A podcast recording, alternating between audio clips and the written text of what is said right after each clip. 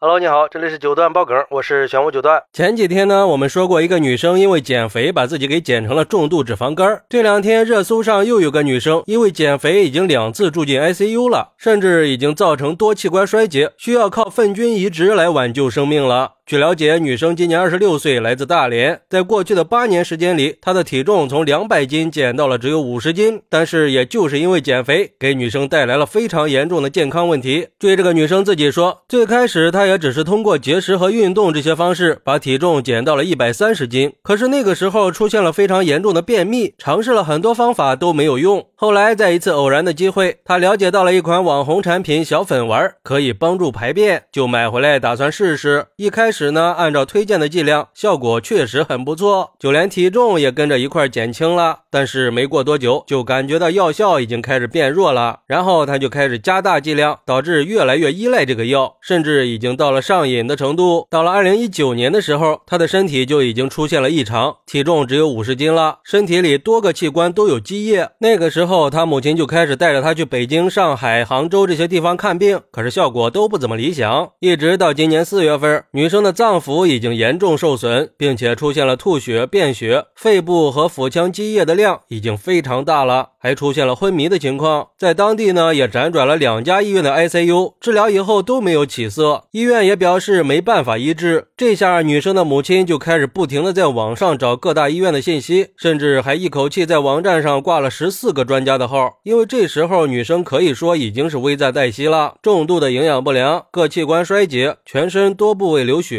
并且出现凝血功能障碍和意识障碍。不过，也就是在这个时候，南京医科大学微生态医学科的主任回复了他们，并且在了解了女生的病情以后，表示只要他们能去南京，就有办法救女生。女生的母亲一听，立马就带着女儿坐了十九个小时的救护转运车，抵达了南京医科大学第二附属医院。并且经过三个疗程的粪菌移植和多学科的联合治疗，女生的体重增长到了九十斤，身体的各项机能也开始慢慢的恢复。根据南京医科大学微生态医学科主任的介绍，这粪菌移植技术就是把健康人的粪便在实验室里经过各种分离和纯化，再移植到患者的肠道里，重新建立正常肠道菌群，来达到治疗疾病的效果。本质上就是建立一个良好的微生态，去替代之前身体里不好的微生态，来支撑人体的。免疫、营养和代谢功能。最后，主任也提醒我们，不建议年轻人过度的追求骨感美，因为不恰当的减肥方式可能会引起一系列的严重后果。如果遇到便秘这些自己不能解决的问题，一定要及时的就医，千万不要自己去买一些保健品或者非处方的药来给自己治病。